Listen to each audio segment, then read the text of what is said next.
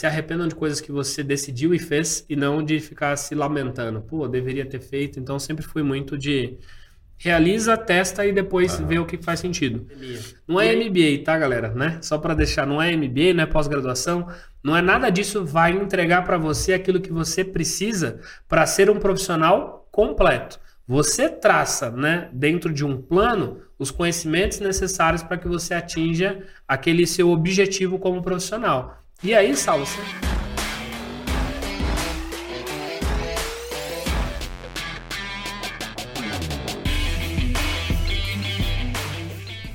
Olá, meus queridos e minhas queridas. Eu sou Saulo Miquiles, esse é o Doutor Startup Cash e hoje eu estou aqui com o Cris Freitas, que é um empreendedor do ramo da contabilidade.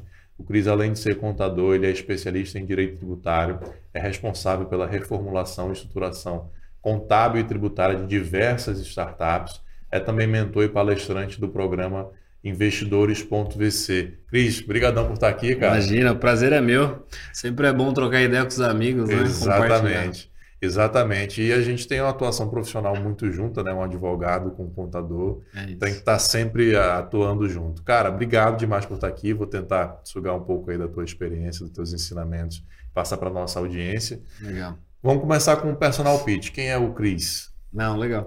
Eu falo, eu prefiro geralmente quando a galera me apresenta, né? Que daí eu fico ficar muito mais é, bonito do é, que você mesmo. Né? Mas né? é, é por isso que eu faço diferente. Legal. Pra tirar da zona do conforto já. Não, tá. Primeiro, assim, obrigado de novo pelo convite. Eu gosto de, de bater esse papo. É, cara, o Cris, ele é um cara.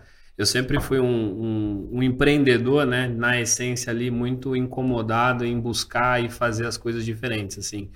Eu fiz uma carreira bem horizontal até iniciar a empreender. Então, trabalhei, comecei ali com 14, 15 anos de idade, né, trabalhando um pouco nessa área contábil. E eu trabalhei dentro de uma empresa que me dava dois acessos, ou ir para a área contábil ou ir para a área de tecnologia. Então, desde sempre, eu tenho a, o tech ali como um certo. caminho possível de trabalho.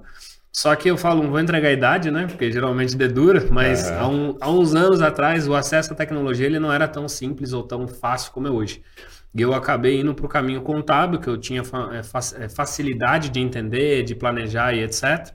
É, em algum momento, essa jornada independente, passando ali por indústria, por escritório de contabilidade, auditoria, eu decidi empreender. Empreendi a primeira vez com um escritório de contabilidade, que era generalista, a gente vai uhum. falar um uhum. pouquinho disso, diferente do que é a Cirrus. Em 2013, eu vi uma oportunidade de casar esses dois mundos, que era aquilo que eu fazia bem, com o movimento de startups e o crescimento que a gente tinha no mercado.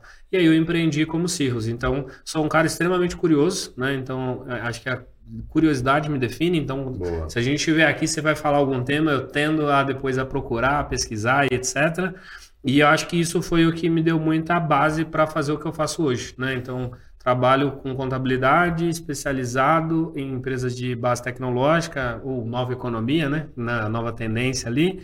É, e faço isso. Então, sou contador de formação. Antes do profissional, me considero um empreendedor. Então, sempre busquei soluções, propunha. Eu era aquele cara que incomodava né, os seus uhum. gestores. É, e é um pouco do que eu via sempre para a construção. Então, isso que você falou, Cris, eu falava isso numa palestra ontem, que eu acho importante a gente diferenciar isso. Empreender não é empresariar. Empreender não é igual a ser empresário. Você pode ser um empresário que não é empreendedor, que não uhum. tem as uhum. características de um empreendedor, e você pode ser um empreendedor que não é empresário. Na sua empresa você tem a, a característica de empreendedor, até um funcionário público. Porque para mim, aí queria ouvir a tua opinião, para mim, o um empreendedor é aquele cara que é desconfortável com o status quo. Ele tem um desconforto e quer e modifica alguma coisa ao redor dele. A gente brinca no mundo das startups, né, que resolver uma dor de alguém. É isso. É isso. É o que você estava falando antes de você ter a sua empresa, você já tinha essa característica empreendedora, Sim. né? Porque eu entendo que é postura, né, Sal? Então, postura, comportamento. É uma... Porque eu vejo, por exemplo, até outros colegas e amigos que você fala, ah, sou empreendedor, mas ele tem uma. ele é empresário, na realidade, né? Exato. Então ele cumpre ali determinadas tarefas, cumpre determinadas entregas, mas ele não tem essa, essa curiosidade no sentido de, pô, preciso resolver esse problema para alguém. Uhum. E eu sempre fui assim, sabe? Quando eu estava trabalhando numa indústria, eu olhava, cara, qual que é o problema desses caras? Ah, paga muito imposto. Né? Como que eu resolvo essa dor para o cara? E isso faz com que você crie uma diferenciação dos demais. E isso Perfeito. geralmente incomoda, né? E eu falo para quem, é, é, quem nos ouve, né? Assim, cara, se você incomodar alguém, significa que você está no caminho certo. No bom sentido, né? Não vai ser um chato, né? Ah. Mas na maioria das vezes eu, eu, eu sempre colocava esse ponto, assim, pô, aonde eu estou, com quem e o que é importante naquele momento. Então eu tive a oportunidade de liderar equipes muito jovens, assim, sabe? Sendo muito jovem, eh, liderando a equipe. Obviamente a gente antecipa algumas coisas, mas carrega uma bagagem ali de aprendizado muito grande. Mas eu acho que isso dá uma, um, é um puta diferencial na vida profissional. Eu sempre provoco meu time, né? Quem trabalha Boa. comigo é seja, cara, um empreendedor. Porque se você não empreende para alguém, você empreende para você. Enquanto você está numa empresa, você está no você dia a dia. Você resolve o problema dos outros. Dos outros. Mas aí você resolve o problema dos outros olhando como. Eu sempre a visão é, cara, se veja como uma empresa. Porque na prática as suas decisões vão dizer como que vai direcionar seu futuro, carreira, crescimento e por aí vai, sabe? Cara, é, é... eu vou já voltar nesse assunto. Eu queria só te pedir Legal. aqui a indicação de livro como a gente sempre faz, é o que que na tua trajetória, um livro que tenha caído uma ficha, mudado teu comportamento, você possa compartilhar. Depois vou voltar nessa, nessa gancho de se olhar como empreendedor. Legal. Cara, eu, eu sou de livro, eu sou de momento, né? Vou te dar dois, assim, que eu, que eu gosto bastante. Um, ele é o lado difícil das situações difíceis, ben né? Horowitz. É, do o Hard Thing, About the Hard Things, que... É. Cara, para mim ali é momento, né? Para quem empreende, você lê o livro aí, às vezes depende do estágio que você tá, você fala, puta merda que é literalmente carta de um empreendedor para o outro, né? Sim. né? Das dores, os desafios, etc. Uma puta leitura. É... é... um tapa na cara, né? Não é nada confortável Não. de ler esse livro, mas é a realidade do empreendedor. Teve uma vez com um amigo, eu vou usar, eu falei assim, cara, esse livro aqui tá meu livro de cabeceira. Aí, Não. pô, vou ler, né? Vai ter pesadelo. Aí ele falou, puta livro de cabeceira de desgraça, né? Não. Eu falei, não, cara, então é um livro que, pô, você tem que ter momento, né? é. né? Ler de time e tal. E um outro que foi uma indicação, inclusive, de um empreendedor, e para mim fez muito sentido, de novo, de momento, que é essencialismo. Uhum. Que ele fala muito sobre isso de priorização, e basicamente é onde eu coloco o meu esforço, aonde efetivamente deveria estar a minha presença. Cara, é um livro muito bom assim. Ele trata disso. Quando você lê o livro, você fala, pô, sou um idiota, né? No sentido do, pô, você pensa muito disso. E foi um livro muito bom para mim como empreendedor, porque eu sou um cara de nível de execução muito alto. Então, quando a gente conversa sobre alguma coisa, eu tendo a falar, pô, que maneiro, né? E aí, dali dá dois minutos, eu tendo a estar sentando, planejando, etc. Quando eu, fazer já. quando eu aprendi a colocar um mapa de prioridades, sabe? Tipo, pô, realmente é onde eu devo estar, o que eu devo fazer. Então, são dois livros que, para mim, como empreendedor, fizeram muita diferença, assim. E, e tem outros, assim, mas eu acho que esses dois, para quem tá nesse mundo, é legal. E o de arte de influenciar, né? Como fazer amigo e influenciar pessoas. Ah, esse, esse é clássico, esse Cara, todo mundo tem que ler. Porque se você trabalha com pessoas, né, é, você tem que aprender, né, a lidar uhum. com o ser humano. Até que é, na Cirrus, uma das bases é isso, né, é sinergia humana e soma. Eu sempre brinco Legal. com as pessoas, é, cara, é, atrás de qualquer empresa, de qualquer CNPJ, existem seres humanos. E você saber o momento, o que ele precisa, qual é a prioridade, facilita muito as negociações, a clareza, o que vai ser proposto, etc. Então, mas foi um livro que eu li há muitos anos, eu gosto de voltar e estar tá lá as anotações, e aí eu falo, cara, que é interessante, né? Que eu consigo voltar cinco anos atrás e falar, meu, olha o que eu estava olhando. Uhum. E aí quando eu leio hoje, eu falei, isso nem é tão relevante. Você grifaria outra coisa agora, Exatamente, né? é. exatamente. Esse realmente é um livro para você reler a cada ano, a cada dois anos, porque... É um livro que, se eu não me engano, foi escrito na década de 30, né? Isso. Os exemplos eles são, ah, vou enviar uma carta para alguém. Mas o ensinamento dele, ele é eterno. E, é, e eu diria um pouco mais, você falou para quem trabalha com pessoas. Eu acho que não é para todo mundo. Para tudo, né? Porque familiar, amigo, é, isso, é relacionamento com pessoas. Você sempre está relacionando com pessoas.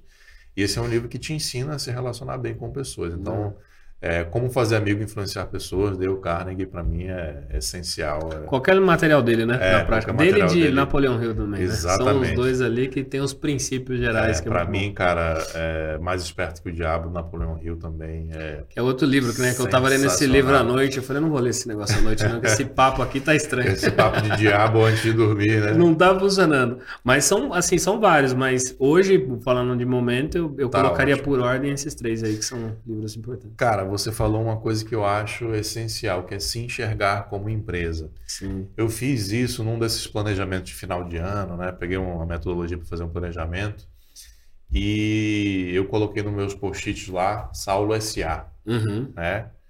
Que tem um escritório de advocacia, que tem uma edtech, etc. Mas são caixinhas dentro de. Como se eu fosse uma holding, né? Sim, Aqui o papo de advogado societarista e Exato. contador, como se eu fosse Um uma bom holding. planejamento a gente tem, É, inclusive. exatamente.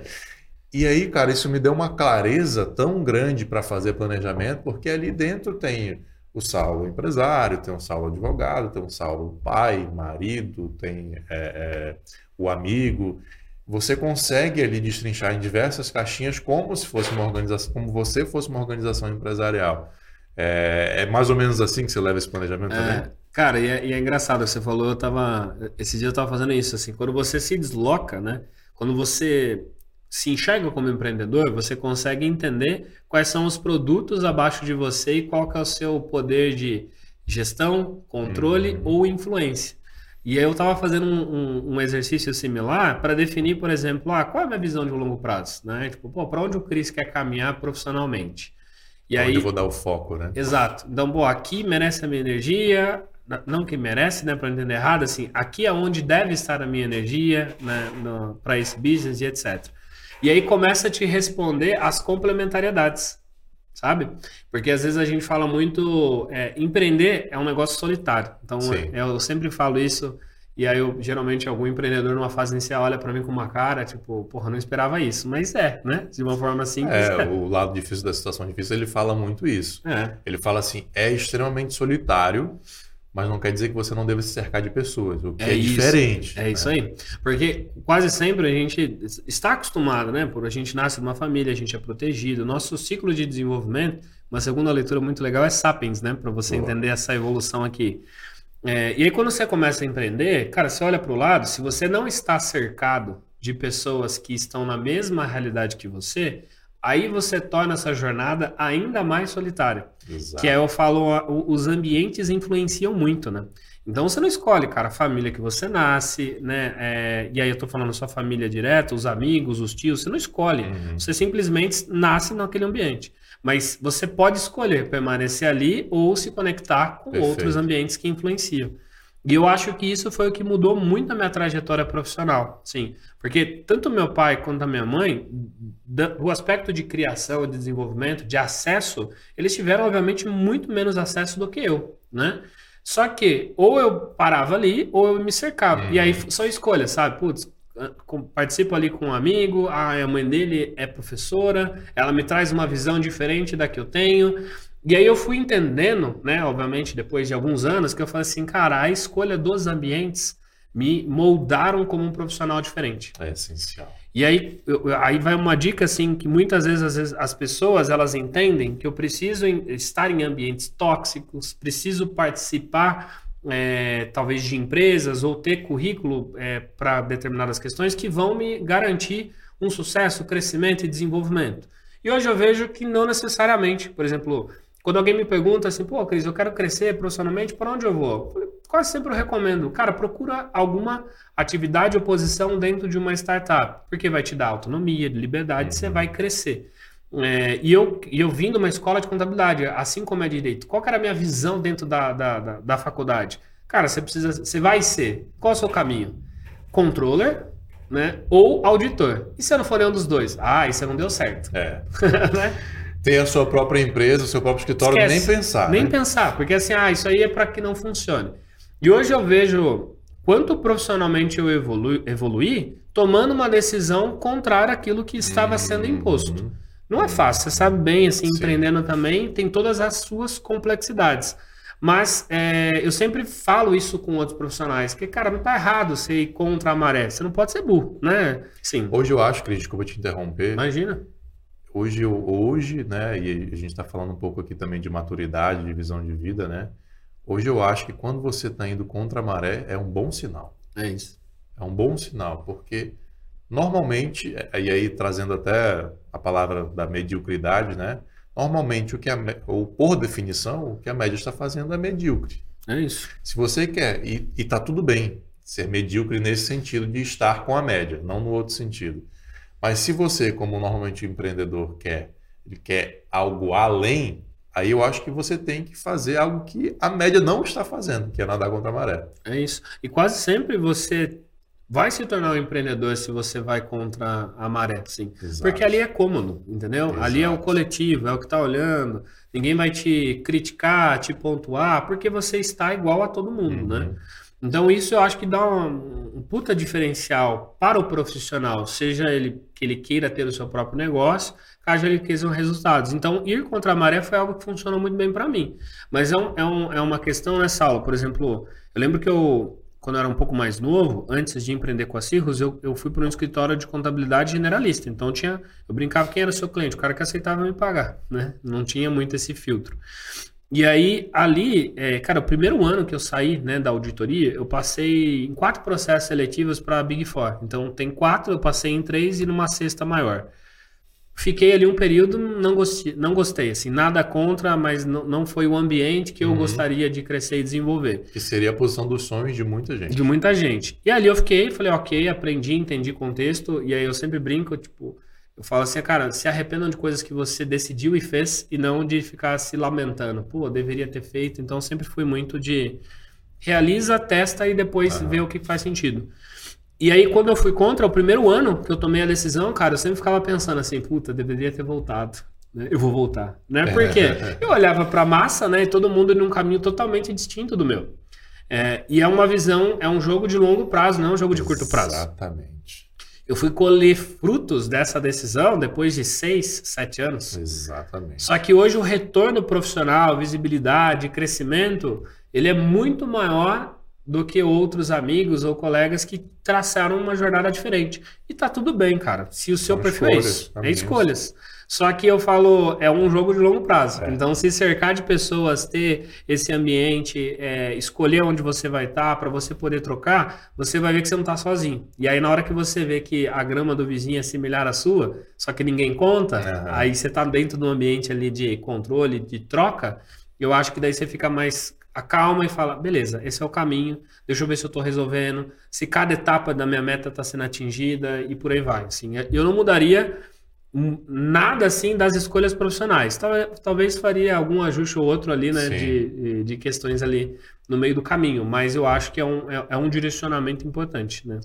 Cara, a, a gente tá, na minha visão, a gente está passando por uma mudança de, de como que o brasileiro enxerga o empreendedor. Uhum. Antes era uma coisa assim muito mal vista, errado, explorador, principalmente do empresário, mas do empreendedor como a gente disse, se confunde muito com o empresário. Uhum. E hoje eu vejo uma mudança em que tá, as pessoas estão começando a enxergar o lado positivo de ser empreendedor e querer ser empreendedor. E isso está vindo também com uma certa glamourização do empreendedorismo. Uhum. E o que uhum. você falou é muito importante. Cara, o resultado é no longo prazo. É o aspecto, o olhar tem que ser no longo prazo. Não vai achar que você vai começar a empreender, que você vai criar uma empresa e ficou rico em seis meses, em 12 meses. Uhum. Isso pode até acontecer, mas é exceção. Uhum. E se você for com essa expectativa, primeiras porradas que você vai tomar, e você vai tomar muitas, uhum. você vai desistir, como você falou, né? Pô, no primeiro ano estava olhando para trás e tal. Mas quando você tem uh, no teu norte, que é de longo prazo, você fala assim, não, eu ainda estou no começo. Ainda vou continuar caminhando porque o resultado vai vir. É isso. E é um, é um, e é um processo, né, Salva, que a maturidade, a, sua, a linha de tempo te traz muitas respostas, isso. né? Então, quando você pensa isso, o, o, exercício, né, até que você falou, você se desloca e para de pensar no hoje. Você tem que fazer uma visão de longo prazo, sabe? Pô, qual profissional eu quero ser? Qual mercado eu quero estar? Qual a referência? E eu acho que antes para mim não fazia muito sentido. Eu falei assim, pô, o mundo é mutável, né? As coisas acontecem, mudam muito rapidamente assim. Mas ter a referência desses saltos te garante disciplina, constância, clareza. Né? Então, saber onde você quer estar faz parte da jornada. Então, por Perfeito. exemplo, quando eu, eu, me formei em contabilidade, eu tinha vários caminhos. Né? Pô, eu posso ir para finanças, posso ir para controladoria, áreas de especialização. Só que uma das coisas que eu estava claro para mim era trabalhar com negócios de nova economia. Ou seja, negócios que provavelmente ainda não tinham regulação, que nem todos os hum. contadores saberiam trabalhar, hum. questão tributária seria teria muitas divergências ou não clareza. E aí, dentro disso, eu falei, pô, preciso fazer direito tributário. E aí a lógica, assim, eu ia de novo contra a maré, né? Então, quando a galera tava indo no MBA, auditoria, controlador, eu falei assim, não, cara, a dor desses caras vai estar, tá, obviamente, entre relatórios e contabilidade, mas de uma forma muito primária, impostos. Porque Perfeito. uma empresa em fase inicial, ele não tem governança, uhum. né? Se não chega num empreendedor de tecnologia e fala, me dá o seu balanço, dificilmente ele vai ter esse dado, porque ele ou, precisa... Ou se tiver, ele não está condizendo com a realidade, né? É isso. E aí, eu, escolhi essa jornada. Cara, difícil, né? Eu, eu estudei numa... Eu fiz a formação do IBET, né? Que é da, da, da doutrina ali de Paulo de Barros uhum. e tal. E a minha sala eram 40 advogados e eu era um contador, né? E eu entrei no módulo processual. Cara, eu não tinha nem ideia do que a galera tava falando, né? Aí eu falei, não, lá vou eu, né? Voltei à fase. Pega livro de direito e sentava com a galera para entender a lógica. Nunca iria fazer aquilo profissionalmente, né? uhum. né? Não ia fazer peça, processos, mas fazer aquela imersão que foi durante dois anos. Hoje, para mim, é simples. Sim. Quando eu, eu, eu, falo, por exemplo, é, para quem, por exemplo, é da área de direito, né? Quando você pega a regra matriz de incidência, quando você olha para planejamento tributário, eu aplico aquilo em qualquer entendimento hoje. Então, eu vou estudar a norma contábil. Cara, eu pego uma regra matriz porque o princípio é o mesmo. Hum. Então, o que eu tiro, por exemplo, de direito, né, que eu aprendi em direito, eu aplico em outros cenários de conhecimento. É, e às vezes, de novo, é andar contra a maré, sabe? Sim. A galera fala assim, pô, mas por que você está num curso de direito com um monte de advogado? Eu falei, primeiro, que a gente tem que ser brother de advogado. Exatamente. Porque se a gente não tiver uma proximidade profissional, é muito casado. Hoje, Totalmente. a galera fala, ah, por exemplo, sobre uma questão societária. Tem um colega meu que a gente fala muito disso. Meu, mas tributário, desculpa, tributário. Só que para resolver muitas questões tributárias de uma startup hoje, eu dependo de uma revisão societária, uhum. né? E aí, não entender esses efeitos, pô, o que, que uma estrutura societária causa num efeito tributário que impacta numa estruturação de negócio a longo prazo? Cara, você não vai fazer tudo isso sozinho. Cris, né? quando, quando vem um cliente que quer fazer uma reestruturação societária já assim, de média complexidade para cima, a minha primeira pergunta é: você tem um bom contador? É, porque não tem porque como. não tem como. Uhum. A, a, as duas atuações, nesse momento, elas têm que atuar juntas, porque os impactos são reflexos, não tem jeito. É isso. E, e cada profissão você vai ter um cara. Você vai ter, eu, eu brinco que é a casadinha, né? Que é uhum. o clube ali certinho. Né? O que, que você vai propor de solução? A mesma coisa um cara que atua, por exemplo, é, com marketing, né? Então, se o cara trabalhar com, com marketing para atração, para growth, crescimento e não entender sobre vendas, ele vai ter fricção, porque essas duas áreas elas precisam se conectar. Sim. Assim como a, a, área de engenharia se conecta com a área de produto. Então, entender basicamente quem é você dentro da, da engrenagem, na alavanca e quem são as suas complementariedades, faz com que você crie o empreendedor, a empresa, a solução que faça sentido. Eu brinco, é, é fazer o Canvas, né, Saulo? Sim. Você falou uma coisa, já, você já fez isso? Eu peguei ali a, o Canvas, que é para criação, mas eu me coloquei como profissional. E eu fui fazendo um mapeamento. Fiz, Cara, é muito legal, assim. Porque, por exemplo, ah, qual é a minha proposta de valor como, como pessoa? Eu vou como, fazer isso. É, como ajusto. Cara, quem são os meus parceiros e tal, tal, tal. E aí, quando você faz isso, você fala, hum, interessante. Porque aí você se olha como uma empresa, ainda não sendo, obviamente, mas isso é uma jornada, sabe? Porque a sua mentalidade está pronta. E aí tra traçar objetivo, com quem você se aproxima, onde você se qualifica, qual gap que você precisa fechar, fica mais claro, sabe? Que show. Galera, olha a dica que o Cris está dando aí, você fazer um, um, um BMC, um Business Model Canvas seu, pessoal, coloca você lá como se fosse uma empresa ou um produto e faz, pô, eu vou fazer isso. E aproveitando essa dica, lembra aí você de estar assistindo a gente, de curtir, de comentar esse vídeo, é, de compartilhar, de se inscrever no canal. Se você está no YouTube, se inscreve lá também no Spotify, Doutor Startup Cast. Se você está ouvindo no Spotify ou qualquer outro agregador de podcast, vai no YouTube, se inscreve no nosso canal do YouTube também, Doutor Startup, e comenta aqui o que, que você está achando desse bate-papo até agora. Cara, deixa eu fazer uma pergunta polêmica, mas você vai entender o que, que eu estou querendo dizer. Vai lá, vai. Você acha que os, os, contadores como um todo, eles estão acomodados na profissão pelo fato de o empresário ser meio que obrigado a contratar ele? Ele não, ele não faz o além, ele não, ele não, ele não busca é, um uhum. planejamento a mais, ele fica assim só no feijão com arroz? Cara, eu não, acho nem polêmico, eu acho que ele é um dado real. Pra, na prática, eu sinto muito isso, assim. É, porque acho que esse é um, é um privilégio né? É um dom e uma maldição ao mesmo tempo para o profissional contábil, porque os clientes, é, é difícil falar isso, mas assim, eles estão obrigados a Sim. contratar um contador. Então, muitas vezes isso faz com que o cara fale, pô, ele é um mal necessário, então tenho que ter esse cara é, e vamos embora. Isso faz com que as pessoas, assim, é igual concorrência, né, cara? Se eu não tenho, se tá fácil, eu relaxo. Relaxo. Eu baixo a guarda e falo, cara, você precisa de mim, você vai ter que ter. Se, se não for comigo, você vai ter que ter outro. Então, muitos contadores, eles baixam essa guarda no sentido de experiência, de poder sentar, às vezes, com o empreendedor para uma discussão, ou mesmo em pensar como criar um escritório ou uma empresa de contabilidade que propicie isso. Uhum. E é muito complexo, porque quando você fala na faculdade a proposição de valor que é ensinada na contabilidade não tem nada a ver com a conexão do mundo real. Então lá você vai ver, você vai estudar contabilidade, os cara fala sobre demonstrativo contábil, sobre ah, declarações anuais, sobre apresentação de números e etc. E cara, beleza, mas isso não conecta com a realidade das PMEs do Brasil, que são as grandes fontes de geração uhum. de emprego que a gente tem. Faz muito sentido para uma empresa de capital aberto, que vai ser auditada e etc.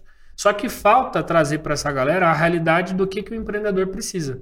Né? Então, eu, quando eu falo, por exemplo, de tributação, Saulo, eu nunca vi na faculdade ninguém explicando planejamento tributário. A gente Como tem é uma. pode, cara. Na, de contabilidade. O cara fala. Eu, eu, tive uma, uma matéria, que inclusive era um excelente professor ali na, na PUC, né, de Campinas, que falava sobre direito tributário. Mas quem é, é nada contra, mas ele era um tributarista advogado. E aí, qual é a limitação de um advogado tributarista? Ele não tem conhecimento contábil. Do contábil. Então, como que ele conecta a prática uhum. com a teoria? É, e é um absurdo. Só que todas as empresas que você vê, você tem grandes dores, problemas ou soluções na área tributária.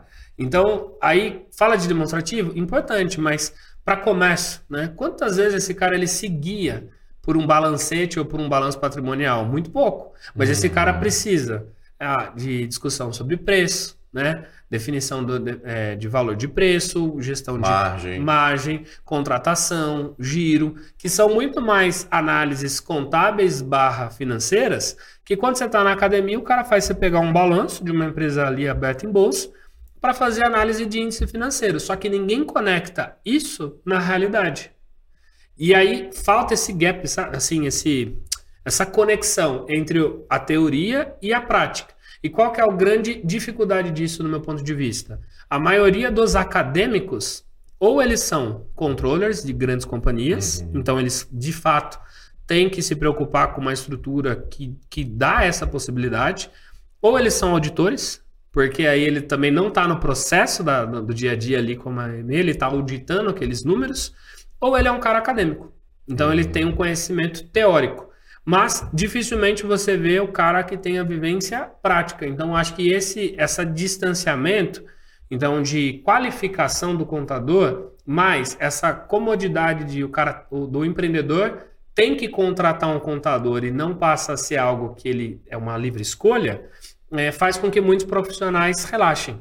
E aí, obviamente, com o avanço de tecnologia, eu tenho visto muito movimento assim dos contadores. Sim é aquela coisa assim, a água bateu na bunda, Exato. meu amigo. Você tem que se mexer. Então aí começa a falar, ah, deixa eu olhar para processo, deixa eu olhar para eficiência, deixa eu falar para gestão. O preço começa a ser ditado pelo mercado, então deixa de fazer sentido aqueles, aquelas travas, né, de um salário, meio uhum. salário, regras que o mercado aplica, cobrar 13 terceiro é, salário. Então existem muitas coisas que o mercado começa a rebater e fala, mas por que isso funciona assim? Né? Ah, e porque funcionou até hoje, todo mundo. É, fazia, mas agora é, é outro, outro mercado. E aí, acho que a primeira fase é essa, assim, ó, é o profissional, o contador, identificar que existe esse problema e que ele precisa resolver. E aí é o segundo, que é o desafio de todo mundo. Como você leva essa mesma mensagem, essa mesma clareza para o seu time. Uhum. Porque é fácil, por exemplo, eu sentar com um empreendedor e poder trazer todos esses pontos, alinhar todos esses pontos. Mas profissional liberal como um todo, né, ou áreas assim, é difícil você escalar o seu conhecimento. E aí, como que você é, cria uma empresa que vai entregar aquilo né, para o seu pro empreendedor de uma forma inteligente? E isso no processo contábil é um desafio, que é, é uma fase 2, né? Mas é isso que eu queria te perguntar, assim, o que que você é profissional liberal, eu sou profissional liberal, desse, dessa tua trajetória, o que, que a gente pode extrapolar para os profissionais liberais como um todo, em termos de aprendizado e dica que você estudou, aprendeu a duras penas, para ser diferenciado, para escalar um pouco mais, para faturar mais? Cara, o que, eu, que fez muito sentido para mim, e eu tenho visto funcionar muito para outros mercados, é você usar a ser referência. E aí, quando você fala de ser referência, não é, ser, não é estratégia de marketing, mas, por exemplo, o que, que funcionou para mim e eu recomendo para todos? Eu defini que eu seria especialista de nicho. Uhum. Então, eu falei, quando eu olhei para o mercado de tecnologia, eu vi como as conexões entre empreendedores de tech com contadores, elas não eram funcionais, seja por linguagem, seja por clareza, seja por modelo de negócio, eu decidi criar uma, uma empresa que é a Cirrus, né, que é uma contabilidade especializada em startups e empresas de base tecnológica. Isso automaticamente faz que os meus. Isso foi que ano? Isso foi em 2013. E, cara, tomei pancada pra caramba. Sim. Eu tenho um amigo, o Thiago, né? Se ele ouvir, toda vez eu sacaneio ele, que a gente fez um evento em 2018, 2019, onde eu, eu palestrei falando assim, ó, o futuro é segmentação.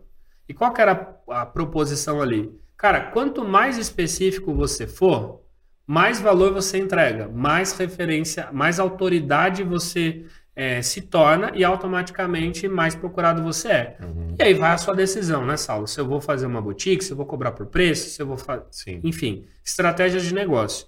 E eu palestrei falando isso, porque segmentar, que é algo que eu que, que entendo. E aí o Thiago tinha uma palestra na sequência. Ele falou assim: ah, então é isso que o Cris falou? Não, o futuro é rede, porque ele acreditava no conceito de franquia.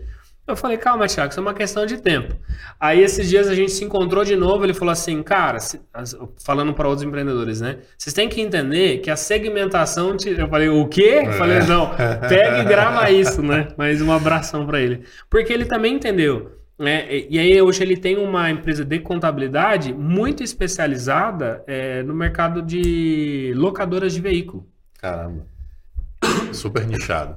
Super nichado. E aí a galera fala, meu, mas aí você reduz demais, né? Só que aí o que, que você faz? Você entrega valor. Sim. Hoje o Thiago é um dos especialistas que ele, planejamento tributário, cara, ele sentou na mesa com, com, com o empreendedor, ele já vai reduzir tributariamente a carga desse cara, ele traz visão de planejamento, ele traz uma questão de análise de crédito, né, financeira, então vai muito além do contábil, porque o contábil acaba sendo relacional, sabe, transacional. E é o que, que de valor eu entrego em cima disso. Então, quanto mais nicho você, mais focado você for, mais valor você vai ter. Uhum. Então, é a mesma coisa na parte. Hoje você, não, você encontra advogados empresariais, empresarial como todos? Sim. Encontra, mas a maioria dos escritórios se compõe como? Especialistas. Pô, eu estou aqui direito societário, sou trabalhista, é M&A, é transações complexas. Então, eu acho que isso para os profissionais é para entender assim, cara, o que, que você gosta na prática? Pô, eu, ah, eu acho legal imobiliário, direito imobiliário é um negócio que eu tenho vai. afinidade. Vai, cara, aprofunda. Porque é, ser referência vai te abrir possibilidades, que é o que eu falei, é, se enxergando como uma pessoa. Então, isso hoje me possibilita ter a Cirrus, que é um negócio é, de contabilidade focado em empresa tech. Mas sendo tão especialista no mercado, eu comecei a fazer investimento anjo, uhum. porque eu conheço a jornada. Aí eu olho para o empreendedor durante anos, né, de 2013 até 2019, eu só vi startup passando, eu falei, pô, podia ter investido nesse cara, né? e aí eu falei, não, vou começar a investir. Só que aí você vê o valor de conhecimento que você tem. Aí você já sabe analisar a startup, o founder, você já tem as conexões, você já tem todo a expertise. É isso, e é muito além do, do da grana, né? Sim. Aí, por exemplo, quando você olha para a área acadêmica, é a mesma coisa. Tipo, o conhecimento ali de, sei lá, hoje eu devo ter 12, 13 anos atuando diretamente com tech, para um cara que está começando, você começa a pensar, pô, eu quero levar esse conhecimento para outro, né? Que era o que a gente estava falando ah. aqui um pouco antes. Ah, eu vou fazer um infoproduto, eu vou ajudar outros contadores, vou ajudar outros profissionais de finanças. Independe, né? É... Vou fazer um podcast, né, para compartilhar fazer... esse conhecimento. Exato, exato. Porque você está aqui e aí você consegue pensar em produtos para poder propagar, ainda sendo cara de nicho. Então, se é, para todo mundo que me pergunta assim, cara, qual que seria o seu ponto 1? Um? Cara, escolheria primeiro algo que você goste. Uhum. Nunca se, é, se norteie por grana, que é uma coisa que eu acho que é fantástico que você falou assim. Empreendedor que monta empresa achando que vai ficar rico da noite para o dia, geralmente é o cara que desiste e se desiste. frustra rapidamente. Agora, se o cara tem alguma dor, ele vê alguma possibilidade ali de se especializar, para isso, vai nisso. Esses dias eu encontrei uma advogada que ela se especializou em estruturação de holding, que é outro puta mercado. Sim. E aí a galera fala, pô, mas eu vou fazer isso, já tem um profissional? Cara, olha o tamanho do mercado, né? Se você, se você decidir não ir para o mercado porque já tem um profissional, você não vai fazer nada. Não vai fazer nada, não né? vai fazer nada. É isso. É. Então acho que escolhe e vai, sabe? Mas, é, cara, é muito interessante porque a tua trajetória é muito parecida com a minha. É muito parecida até, obviamente, em termos de mercado. Só que eu fiz essa decisão em 2016.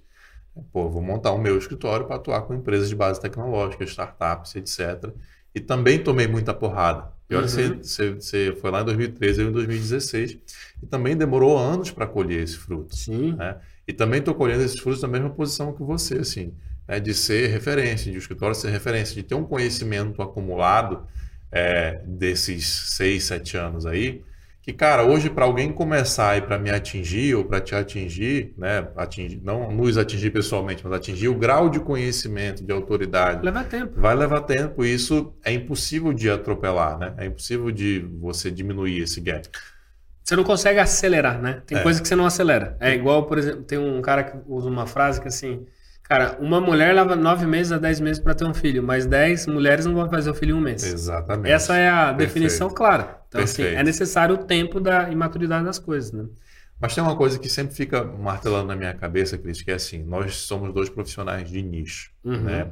Aliás, nós temos empresas que são posicionadas em nichos específicos. Uhum. Mas tanto eu quanto você, nós somos bons generalistas também. Você Sim. é um cara, é, é um um contador focado no nicho das startups, você sabe de direito tributário, você tem um olhar é, é de negócio, você sabe investir em startup, né? Você, você se enxerga assim também, porque eu, eu demorei muito para me enxergar assim, e hoje eu consigo enxergar isso. Uhum. Cara, eu sou um profissional, né, olhando a, a pessoa, como você colocou, em termos jurídicos, super especializado em startups, uhum. mas tem um background empresarial, societário por trás disso. Mas, como um todo, Pô, eu entendo de investimentos, eu sou economista, eu sei de negócio, a gente sabe de empreendedorismo, de marketing digital, que você também faz um puta marketing digital lá na Cirrus. Uhum. Como é que é essa visão aí de ter empresa ou esse equilíbrio, né? De ter uma empresa super nichada, mas você talvez como CEO da organização ter que ser generalista? Sim. Cara, eu, assim, acho que você resumiu bem, assim, o, o ser o nicho, eu acho que é um direcionamento talvez do produto, do mercado e é onde que você vai fincar sua bandeira de uhum. autoridade. Só que não tem como você ser um bom especialista sem você ter um, um, uma base generalista, né? Porque é o que eu falei, por exemplo, ah, sou especialista em, em, em empresas tech. Beleza. Cara, se eu for só para o contábil, ferrou. Uhum. Entendeu? Porque eu não vou entregar valor. O que, que eu tenho que entender para ser um bom especialista em startup, uma contabilidade nichada? Tenho que entender movimentos societários, né? jornada de captação, quais são as etapas, quais são os contratos, quais são os documentos tenho que entender da parte tributária, porque senão eu não consigo casar essas duas coisas para poder fazer uma boa proposta. Você tem que entender de folha, porque, pô, como que é a relação trabalhista de um PJ, de um CLT, contratação do exterior, como isso aí funciona? Ah, qual que é o, que você falou? Qual é o cenário econômico? Uhum. Né? Tá propício agora? Porque o cara vai, vai, captar investimento, é o melhor momento, não é? Então, eu entendo que a base, é, que eu acho que entra um pouco no que eu te falei de curioso, Sim. Cara, ser curioso para mim te dá a base de ser generalista. Perfeito. Quantas vezes na, no nosso dia a dia alguém não traz uma novidade que você fala, meu, o que, que, é isso aí? Isso aqui eu não sabia. É, que, que termo é esse, né? E aí quando você, que você, e eu acho que esse é o mais mágico ali do mundo tech, assim, você, você vai entender que o, o framework ali, a base é a mesma, só que de tempos em tempos vai se dando nomes é, e terminologias é, diferentes, é. né? E aí, é, é não vou me lembrar aqui o que me trouxeram esses dias, mas eu falei, meu, que raio é esse, né? Cara, aconteceu isso comigo, deve ter coisa de um mês. Um cliente mandou uma cláusula e falou assim, cara, essa aqui eu não conhecia não. Deixa eu ver o que é Deixa isso. Deixa eu ver o que é isso. Era uma coisa que eu já sabia, mas com nome diferente. Ah, lembrei. Foi uma definição de empreendedor, a gente falando, ah, hoje e tal, e etc. É, Fala-se muito sobre flywheel. Aí eu falei, tá bom, mas porra é essa? e aí quando você vai entender, ah, ok, você está falando de conceito de plataforma, ecossistema, hum. se retroalimenta, então o cliente entra numa ponta, você tem subprodutos, você tem oferta, e eu brinquei, pô, existem vários nomes para isso, mas aí ó, qual que é o ponto que hoje o mercado fala muito sobre esse termo? E a mesma coisa funciona nas métricas, né? A mesma coisa Tá. funciona nas jornadas. Então você tem muitos sinônimos que, dado o momento que você está, eles vão ser aplicados. Então, ter essa curiosidade de ouvir e depois poder entender, definir estratégia, porquê e como, me dá uma base generalista fodida para conseguir ser um bom especialista.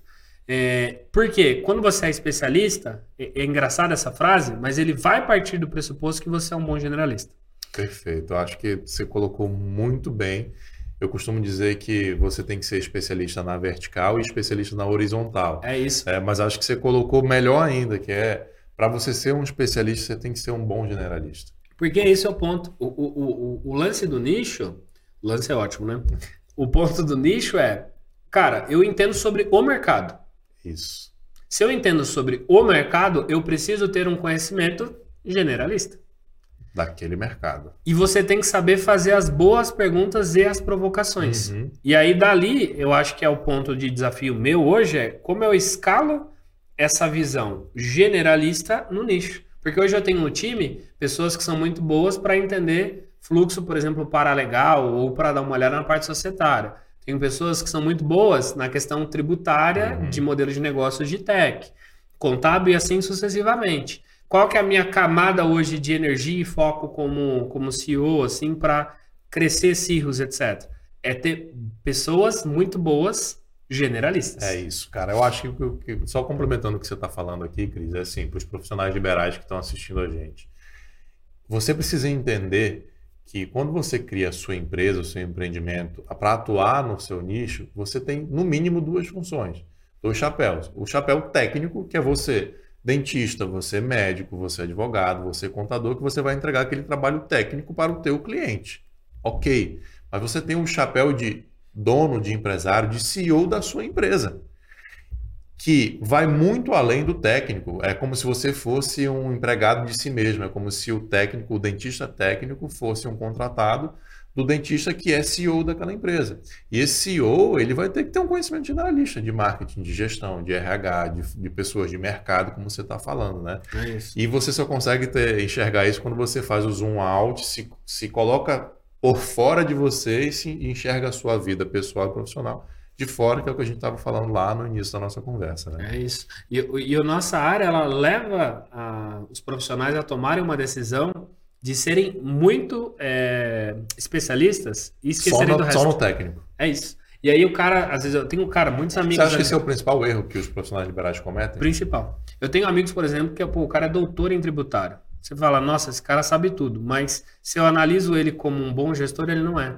Uhum. Porque ele é um cara de execução. Então, no final, ele escolheu uma carreira que a gente fala não horizontal, ele escolheu uma carreira Y ali, sabe? Ele é especialista. Só que ele é dono de um negócio. Uhum. E até que ponto que ele leva? E aí, quase sempre, se você notar, os grandes especialistas que a gente tem nas áreas, eles são consultorias, onde depende daquele cara, no máximo, um conjunto de Isso. 5 a 7 pessoas. Exatamente. Sabe? Exatamente. E são limitações de projeto. Aí, de novo, não está errado. É decisão. Né? Mas, se você fala, pô, quero empreender, quero crescer, quero gerar emprego, quero fazer outra oportunidade, quer ter essa visão, cara, você tem que começar a se provocar em como eu me desloco dessa carreira é, e olho para outras oportunidades. Por exemplo, quando eu fiz especialização em tributário, qual seria a lógica sequencial para mim? Um mestrado em tributário. Ou vou manter isso aqui, ou fazer um- um- uma especialização em controladoria ou auditoria. Seria esse caminho mais lógico se eu pensasse com uma cabeça técnica. Mas o que não era lógico? Putz, eu preciso ter conceitos de marketing, preciso ter clareza de gestão, preciso ter clareza de mercado.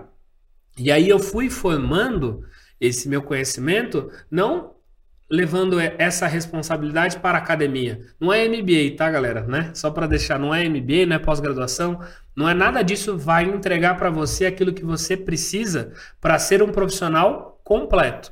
Você traça, né, dentro de um plano, os conhecimentos necessários para que você atinja aquele seu objetivo como profissional. E aí, Saulo, você fica claro. Ah, eu preciso de um curso? Talvez não. Muitas das minhas escolhas eram, pô, um café da manhã com você, por exemplo. Sim.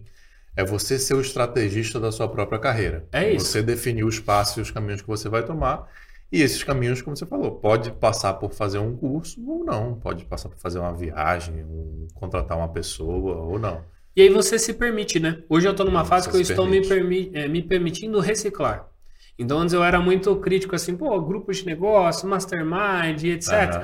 E aí eu entrei num loop no, no meio do ano e falei assim, cara, eu vou me reciclar. Cara, e de forma desconstruída participar de iniciativas que estão existindo. Cris, a gente, no, normalmente na juventude, a gente vai estudar obrigado.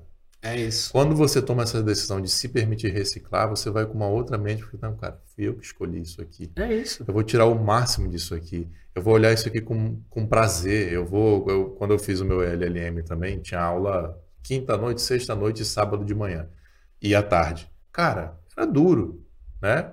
Assim, você vai com sono e tal, mas bicho, sou eu que estou pagando, eu que escolhi, vai, vai mudar a minha profissão, vai mudar o, a minha vida então, cara, você vai com outra mentalidade. Isso é, é muito outra. legal, né? É isso. E eu brinco, eu falo com a minha mulher, Saulo, que uma, uma faculdade que eu não fiz, mas ainda fa, farei em vida, né? né? Uhum. Só que tem que desacelerar um pouco, né? Para durar.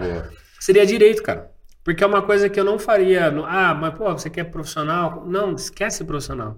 Porque eu acho que é uma área. Direito te ensina muita coisa para aplicação de vida. Ou, por exemplo, outra área que eu acho maneiro demais hoje é psicologia. Sim, psicologia também eu acho que eu faria. Talvez não uma graduação, mas um curso. Mas eu entendo o que você está falando. Sabe, né? porque hoje é o que você falou assim: ah, se eu tivesse a clareza que eu tenho hoje, quando eu estava me formando, é, que obviamente eu não teria e ninguém é, vai ter, exato, né? Exato. Mas você vai falar assim: hum, quais são os, os, os pontos ali primários que vão te ajudar a se desenvolver e crescer como profissional? Só que, de novo, a gente é condicionado, a gente é empurrado na esteira de vou ser contador, vou ter que fazer curso de técnico sobre contabilidade, pou, pou, pou, pou. E aí eu só vou. Tudo que é, é complementar, eu vejo como uma obrigação, porque da minha cabeça tá assim. Pô, ser contador porque eu tenho que entender de teoria de gestão, organizações de empresa. E aí quando você monta a empresa, você fala, puta. Devia ter me dedicado mais àquela matéria. Aquele bar aqui tá fazendo a diferença hoje, né?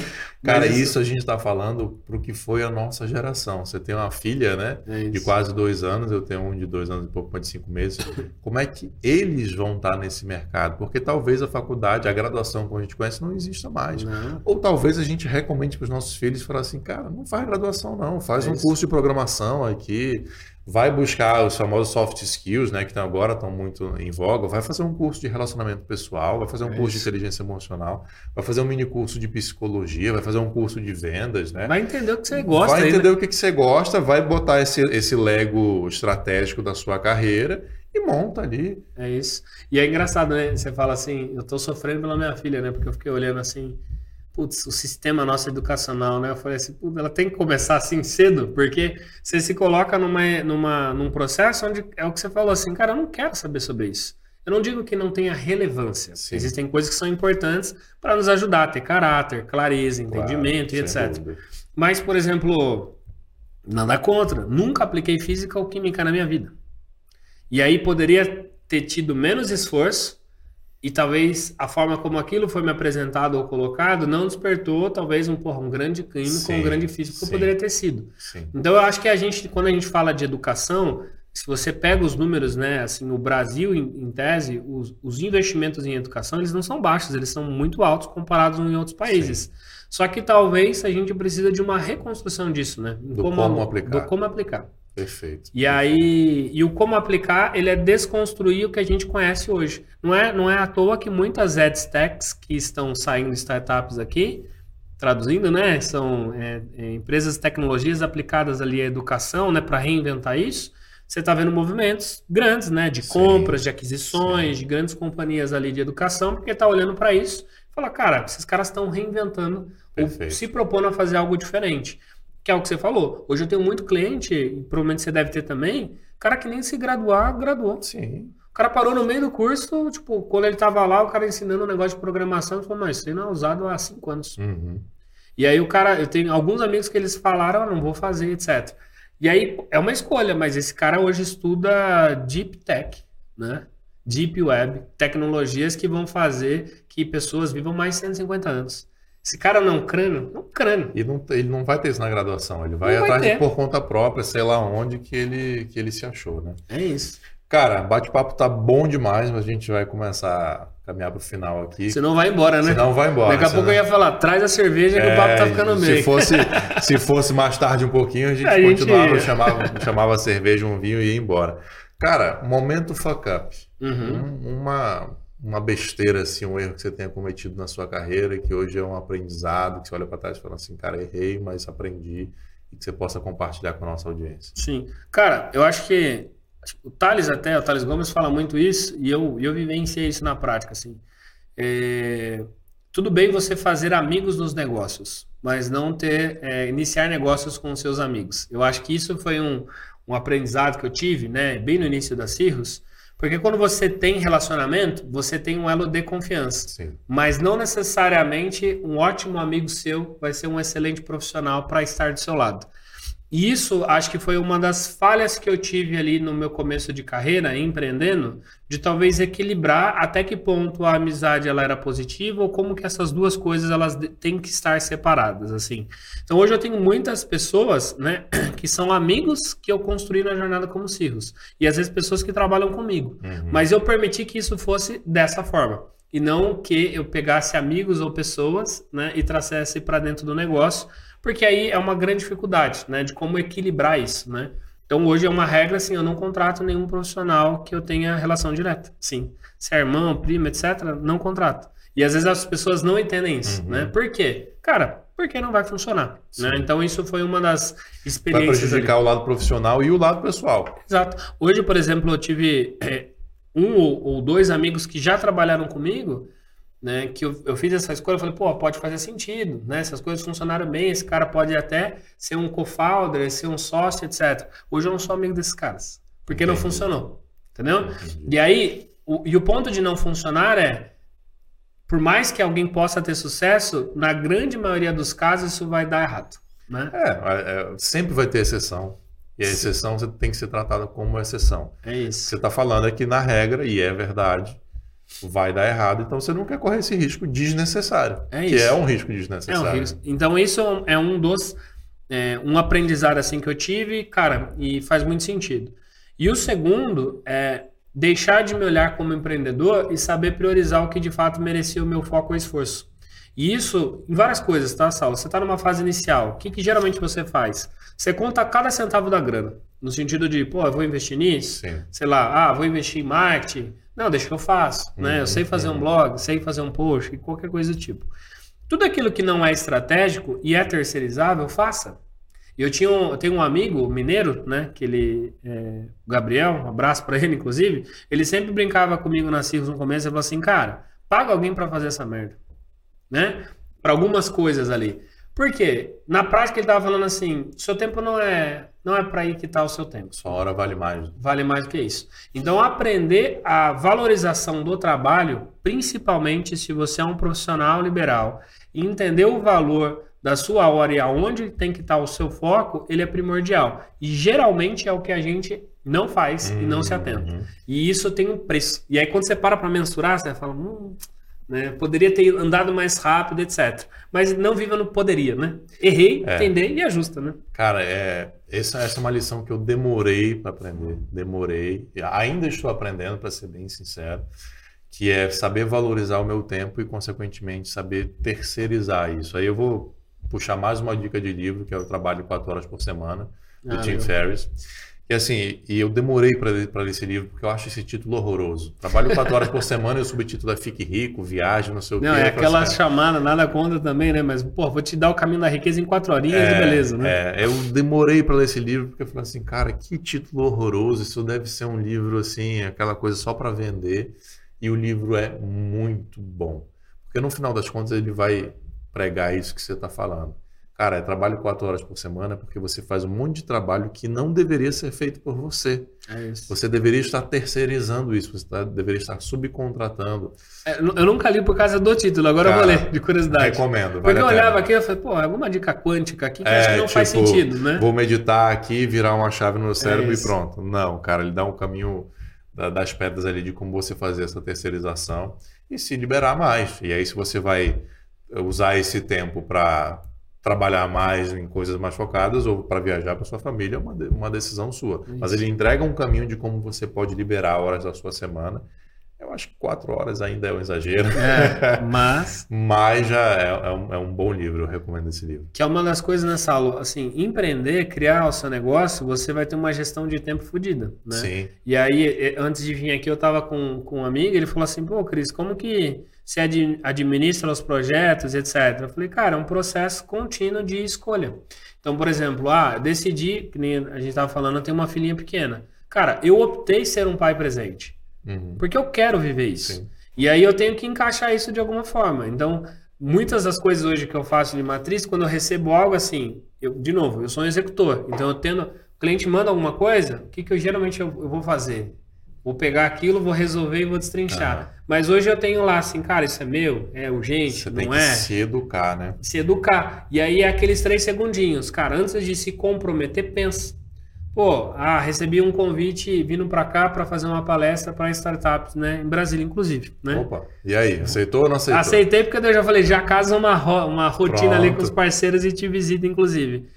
E aí, só que aí no primeiro momento eu falei assim, calma, antes de dar o sim, deixa eu entender se está alinhado com a estratégia. Perfeito. Pô, qual que é o ICP do evento, quem é o público, etc. Se eu fosse no, na, na, direto, pô, vou fazer uma palestra, então, cara, vou, né? Só que aí tem um outro livro, eu esqueci o nome, né, de, de alguma coisa de ego, que ele fala muito sobre isso, assim, cara, cuidado. Porque às vezes eu poderia falar assim, legal, vou estar lá, vou tendo visibilidade. Mas dentro do pilar do que eu falei de posicionamento crise e modelos de negócio, qual deles eu vou estar influenciando aqui? Uhum. E aí no final, quando, com as respostas, eu respondo se é para um ou se é para todos. E aí no final faz sentido estar. E é três segundos, né? Você respira. É, é, é aquela é o respirar fundo que muda completamente. E cara, esse seu exemplo é perfeito porque assim, pô, é legal visibilidade, não sei o que, mas quanto tempo você vai gastar para uma viagem para Brasília, para fazer uma palestra? que talvez não seja o seu público, ICP, etc. Aliás, ICP é outra coisa, né? Que muda o nome. Essa vou, vou ter que traduzir aqui. ICP, Ideal Customer Profile, que é chamado de persona também, que é chamado de avatar também, que é o desenho do seu cliente ideal, é para que você possa fazer todo o seu planejamento estratégico com base num cliente ideal, como você vai atingir aquele cliente. Esse é o que talvez tenha mais nome possível, no mundo, possível né? no mundo da gestão. É avatar, é persona, ICP e etc. Cara, brigadão pelo Imagina. papo. É, eu já vou me despedindo aqui, lembrando a vocês de comentarem, de curtirem o vídeo, de se inscreverem no canal. Isso ajuda a gente demais. Todos os livros que a gente falou aqui vão estar aqui na descrição para que você compre esses livros na Amazon. Comprando no nosso link, você não paga nada mais por isso, mas você ajuda a gente aqui a continuar gerando esse conteúdo. Então, vai lá, compra os livros, lê e deixa aqui seu comentário, né? É importante para a gente saber o feedback do que você está achando. E passar a bola para você, para você se despedir. Deixa as tuas redes, as redes da Cirrus, como é que o pessoal te acha. E brigadão, cara. Imagina, só. obrigado eu pelo papo, foi, foi maneiro demais. Aí, das minhas redes, o que eu estou tentando deixar mais ativo é o Instagram. Então é cristiano.ffreitas no Instagram. E o meu negócio principal é a Cirrus, então é Cirrus Contabilidade em qualquer rede, né? Do YouTube, do Instagram e por aí vai, tá? Cirrus é S-Y-H-U-S Contabilidade. E a gente, obviamente, logo mais vai bater um papo. Estamos produzindo muita conversa boa ali também com parceiros empreendedores e muito conteúdo para ajudar e ali traga um pouco da nossa experiência. Então, acompanha a gente lá, dá aquela forcinha, né? Valeu. né? Vamos deixar aqui, aqui na descrição também. Show. E obrigado de novo aí pelo convite. Espero que vocês gostem e deixem os comentários ali. Valeu, galera. Um Valeu. abraço para vocês. Tchau, tchau. Tchau, tchau.